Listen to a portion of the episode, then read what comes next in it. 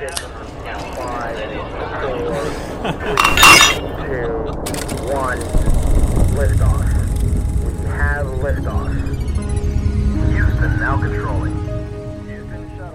听科学家们畅聊趣谈，与最具人间烟火气的科学家们做朋友。欢迎收听订阅，由荔枝播客和高山大学联合制作播出的科学相对论。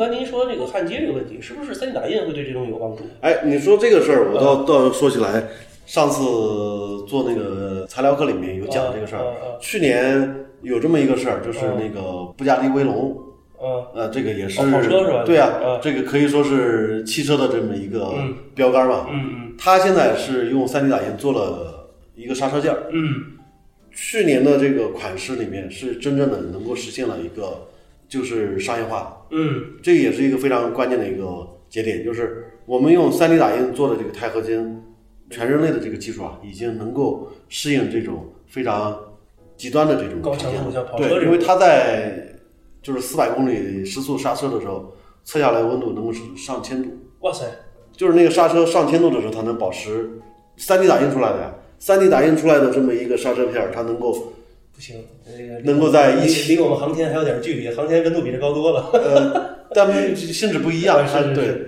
它是要保持一个强度嘛，对在这个条件下，要不然刹不住车就麻烦是是是，在这个之前，实际上也是像我刚才说，它有一个产业支撑。嗯因为三 D 打印的钛合金不是说去年才有，嗯它之前已经做了一些什么呢？做一些异形的关节。嗯，钛合金有一个优势嘛，就是说它那个不排异对啊，然后他就可以做这些关节。每个人关节又不一样。对，那过去我们做的那些关节，那你人造关节量产的，那肯定是有一个不适合的一个问题。是的是的是的，那用 3D 打印，而且是钛合金，这个做出来，它就是一个比较理想的这么一个方案。医疗器械，对嗯，明白了，OK。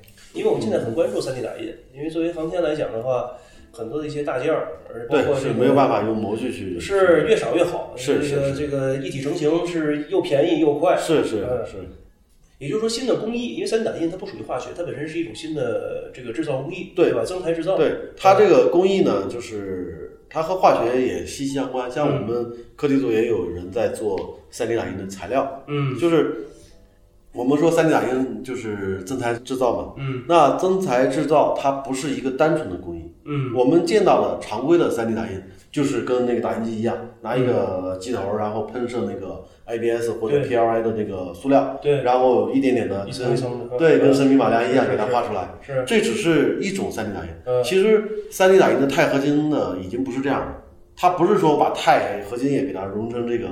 呃，融成液态的，然后去给它喷射出来，那个不行的，那个做出来那不就是电焊吗？嗯其实其实做不出来，嗯。因为钛的一个为啥电焊焊不好，就是它导热性不好，OK。啊。现在那个钛合金怎么做呢？它用钛粉，嗯。钛粉，然后再加上一些那个连接的东西，嗯。然后给它用激光照射，嗯。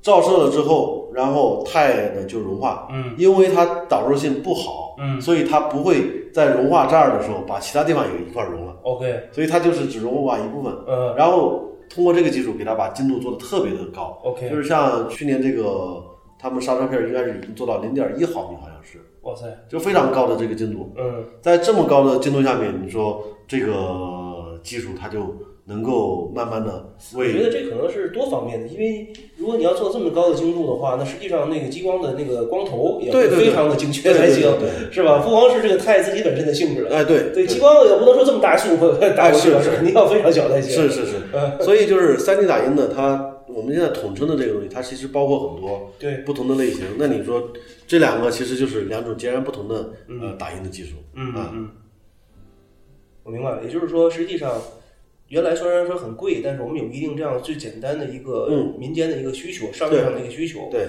然后逐渐的通过我们需求的一个升级，对然后我们会有更好的一个技术，对，然后最后呢，实际上能突破到一个最前沿的一个一个方向，嗯是。这是一个关键。那现在其实咱们国家现在新材料整个的一个状态怎么样？呃，基础啊，或者是现在发展的速度啊？如果是论整个的这个发展阶段呢，我们现在确确实实还是在被这个卡脖子的，嗯就是因为现在也可以看得到，舆论也没有说避讳这个事儿。嗯那从一九年那个列出这个清单之后，对啊，我们很多呃媒体啊，或者包括一些地方政府都在强调啊，我们现在要引进一些呃新材料的这些产业进来。对，这里面其实很多东西啊，像啊、新一代的这个芯片，嗯，那这个芯片除了我们以耳熟能详的这些什么三纳米、五纳米的这些光刻机技术以外，另外一方面就是我们新的这个芯片材料，这也是一个就不用硅的那种方式。对不用硅的这个呃材料，这也是一个很重要的。是我其实一直是这么感觉的，因为我觉得在那条路上，你就有点儿走的好像没有什么太多的路了。如果换了一个其他的赛道，可能会很好解决这个问题。对对、嗯这个问题，其实我去年也做了一个这个材料课程有讲。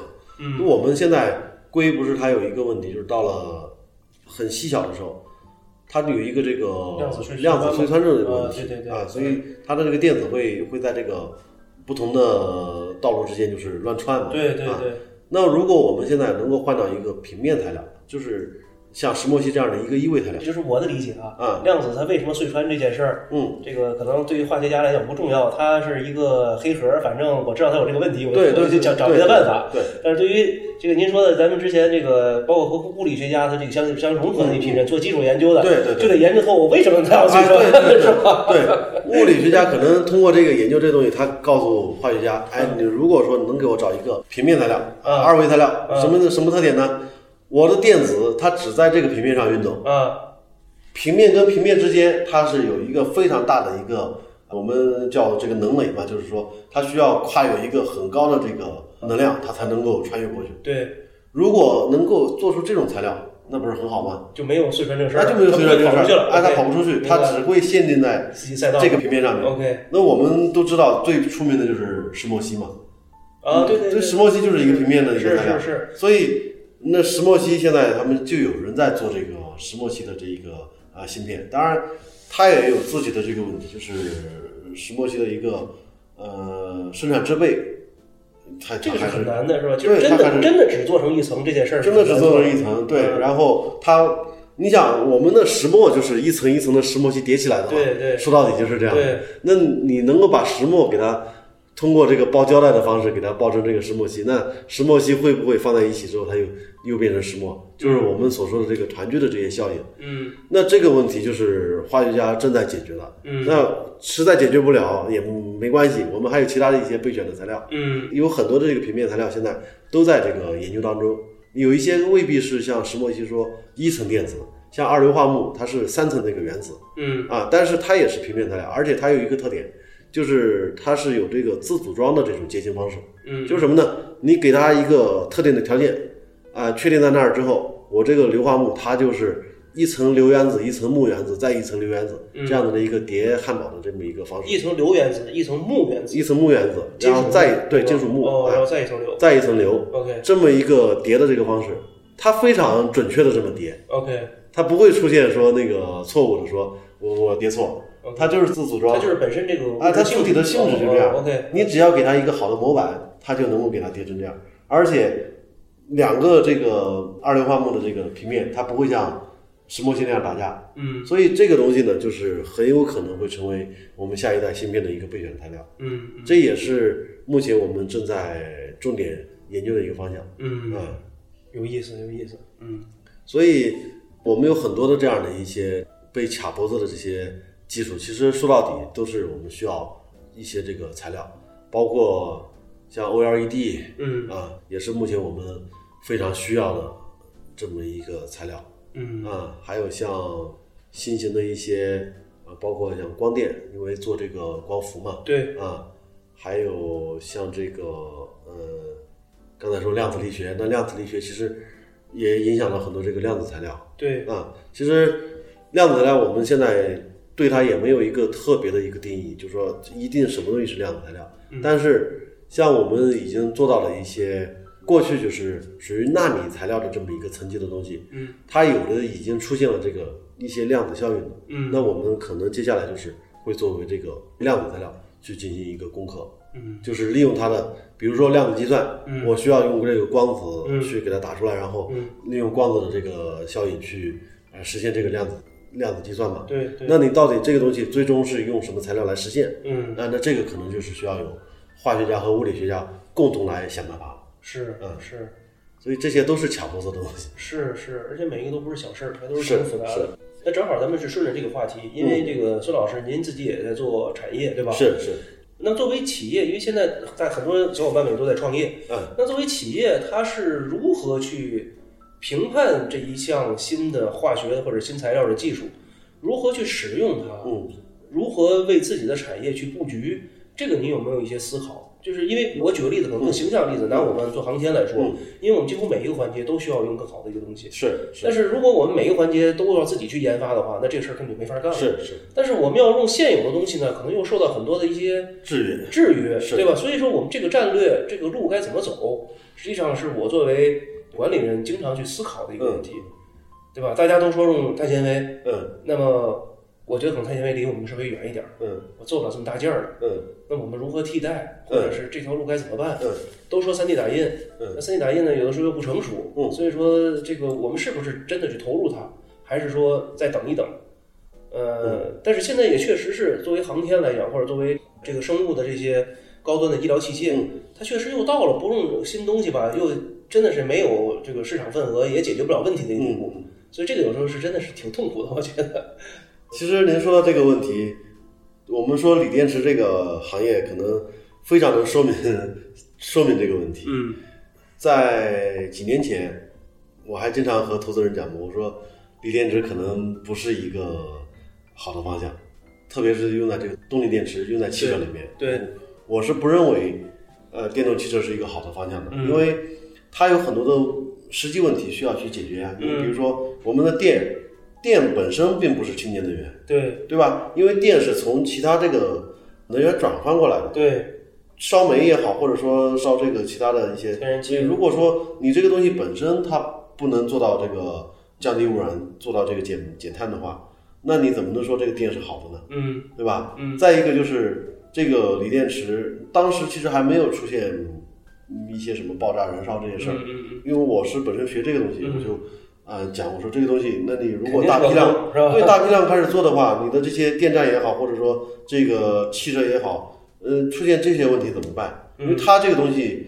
危害我们现在也看到了，嗯比汽油车要厉害得多。对，直接嗡就着了。突然一分钟就就那个什么，可能有的时候逃生都来不及。对对，那这些问题有没有呃预案？但是实际的一个产业的发展，很显然我被打脸了嘛。那这个我被打脸的原因是啥？是因为我少估算了一个点，就是资本的一个决心。哦，我就想砸成这件事儿。对，在这个做这个事情上的一个决心，它和我们原先对技术的一个判断是不一样的，嗯可以说是现在这个时代的一个特点。嗯就是我们可能在技术上认为有很多的这些不成熟的东西，需要往后推十年甚至二十年更长远的这么一个期限去实现它。但是资本有的时候在投资的时候，他可能选择的是一些我认为这个是方向，我就希望通过钱让它那个发展的更快。这种模式可以说在锂电池里面体现的是非常的这个淋漓尽致。嗯让这个锂电池的发展，特别在动力电池这一发展，可以说往前推了至少十年。而且现在由于光伏的快速发展，我们其实也是绿电，也不会再像以前我们说对这个电是从哪儿来的，是什么烧煤，那也不是那样了，对吧？对，现在其实形成了这么一个局面，就是说我们可能，比如说我们去投更多的水电啊，或者说呃，当然核电也是可以考虑的。对然后再有一个就是像这个光伏能源这样的一些对啊、电池。所以我原本我是在做这个生物质新能源这方面的课题。那我现在理解的这么一个逻辑应该是什么呢？我们先把电能这个事情先搞定。嗯当电能形成了这么一个需求之后，它的前端怎么去发电的问题，比如说这个秸秆儿，我是给它做成乙醇去发电，做成乙醇装在这个 hybrid 的这个汽车上面，嗯嗯。啊，混动的汽车上面，嗯。还是说我给它把秸秆做成一个清洁的发电能源，嗯。这个东西是前端再去考虑的。嗯。就我先把这个产业的形态先确定下来，嗯。就是电动汽车是长远趋势，嗯。哪怕像包括我在内的人都还没有真正去换上这个电动汽车，因为它确实还有存在一些，比如说续航呀，或者说充电站的这些问题，嗯这些都是很实际的。嗯哪怕这些实际问题都还没有完全解决，但是这个趋势大家已经认可了。嗯我们现在你不管问什么人，只要对汽车行业有一点这个认识的，我觉得这个电动汽车没玩透，持这个观点的人已经比较少了。对，越来越少了。对，更多的人还是认为，我不管怎么样，我一定要关注这个事儿。是的，嗯是的。刚才您讲的那个，最早是咱们俩聊制氢的这个问题。对对，呃，实际上现在制氢，我觉得变成储能的一部分了。是因为用绿电制氢之后，我们把它，反正氢气是可以燃烧的嘛，你把它储存起来就可以了。嗯，以后我们再想用电的话，把它烧掉就好了。是是吧？或者是我们可能干别的，直接一次性，就像那个氢能汽车一样，直接就直接就用了，对吧？所以说它完全改变了整个的一个游戏规则。对它的商业逻辑和我们原来看到的很多东西都不一样。至少我熟悉的就是做化学化工、新材料这一方向，都是什么呢？就是一些最早可能就是一些小作坊，嗯，或者说就是一些大厂的人出来自己熟悉的这块业务，然后开始弄，这样子发展起来。然后发展起来之后，他开始转型，嗯，或者说通过这种资本运作去进行并购啊什么的，再去发展自己的业务，是这么一套方式。但是像我们现在看到的很多的东西，它是我有这个诉求，我就往里面弄，然后这么多资本一起去投入进来，但前提是要达成一个资本的共识。对，但资本的这个逻辑呢，又是一个实际上我一上来不要求这个东西是这样的。其实资本逻辑，它不是说要求我一上来这个技术是更先进，是是，往往是一种低等的技术去替代了一个高等的一个技术，因为它刚刚起步的时候，它实际上解决了一小部分人的问题。呃是的，对，而且这个技术还不成熟。包括现在一样，咱们锂电池它的这个续航能力肯定还不如这个汽油车。是是油箱大一点的话，加加加满的话，也也也快啊。对对反正几六六七百六七百公里没有问题。是是你电动车的话，能跑六七百公里的很少见。是是是吧？嗯，实际上它现在其实还是一个相对来讲还是一个弱势的一个是是，对，但是它确实又解决了之前我们解决不了的一些问题。是这样的，它在这个过程中，它会技术会成长会越来越好。嗯，嗯，也就是说，实际上还是在于最早期的一个应用，还是要有一个很好的一个切入点，而不是说是用原来的方式。那么你肯定找不到，可能会找到更难的一个，呃，投很多钱才能解决的一个技术，才能解决这个问题，那是不对的。对我明白您的意思。对，所以这就说到我们在产业上面到底特别对于这个创业者怎么来选择的问题。因为我现在自己就是选择在这个行业嘛，那肯定是选择在不是说我们这个产业热啊，有很多热钱就怎么样，而是说你要看清楚这个产业在整个这个框架下面的一个趋势。锂电池或者说这个电能的这个新能源的这些东西，它火并不是说仅仅是因为资本看中它，然后让它像这个风口上的一个猪一样，是说飞起来，并不是，而是说它本身就是一个会飞的东西，只不过资本让它更快的那个飞起来。吹起来了。对对对对，所以在这个时候，我们还是要看清楚，就是哪些东西是真正具备价值。价值的。嗯那我在这里面就是可能会得罪人啊，就是像呃有一个这个产业，煤制油也是投入了很多很多的钱，嗯前前后后。但是像这个产业，为什么就我个人来说，我肯定是不太看好。嗯包括资本现在投入下来，也开始有一些犹豫，嗯因为它违背了一个基本的科学概念，煤的蕴藏的能量是比油是要高的。哦，明白了。对，他把这个问题给给那个什么了？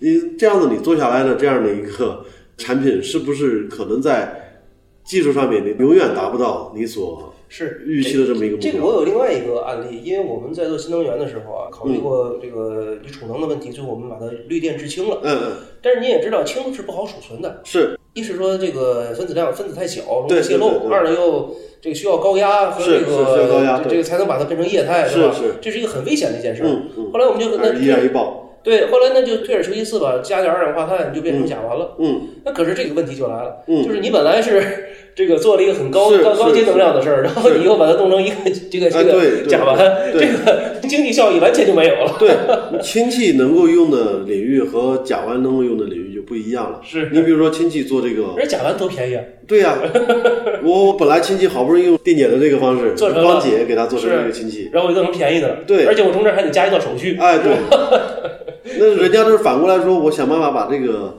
甲烷给它分解，然后分解成这个，氢，哎，对，碳黑和氢气这样的一个方式。嗯，因为资本有的时候呢，确实他只顾着这个商业上的这个可行性，他有的时候会忽略掉在技术上的这个东西。那我们可能在选择自己的行业的时候，就是一方面我们既要熟悉这个商业的这一套玩法，另外一方面也要对技术呢有一个非常本质的这么一个认识，这个我觉得很关键。嗯就是很多时候，这个我也是觉得为啥科普是有价值的，嗯因为有很多的东西啊，并不是说我去查资料就一下子能那个什么的，因为你需要有一个从我完全不懂这个东西，能够看得懂资料过门的这么一道手续。嗯这道手续实际上就是科普的价值。嗯就是我通过我们科普作者的这么一个中心，讲了一个可能所有人都听得懂的东西，但是这个东西呢，它正好能够衔接到游戏上面。明白了。哎，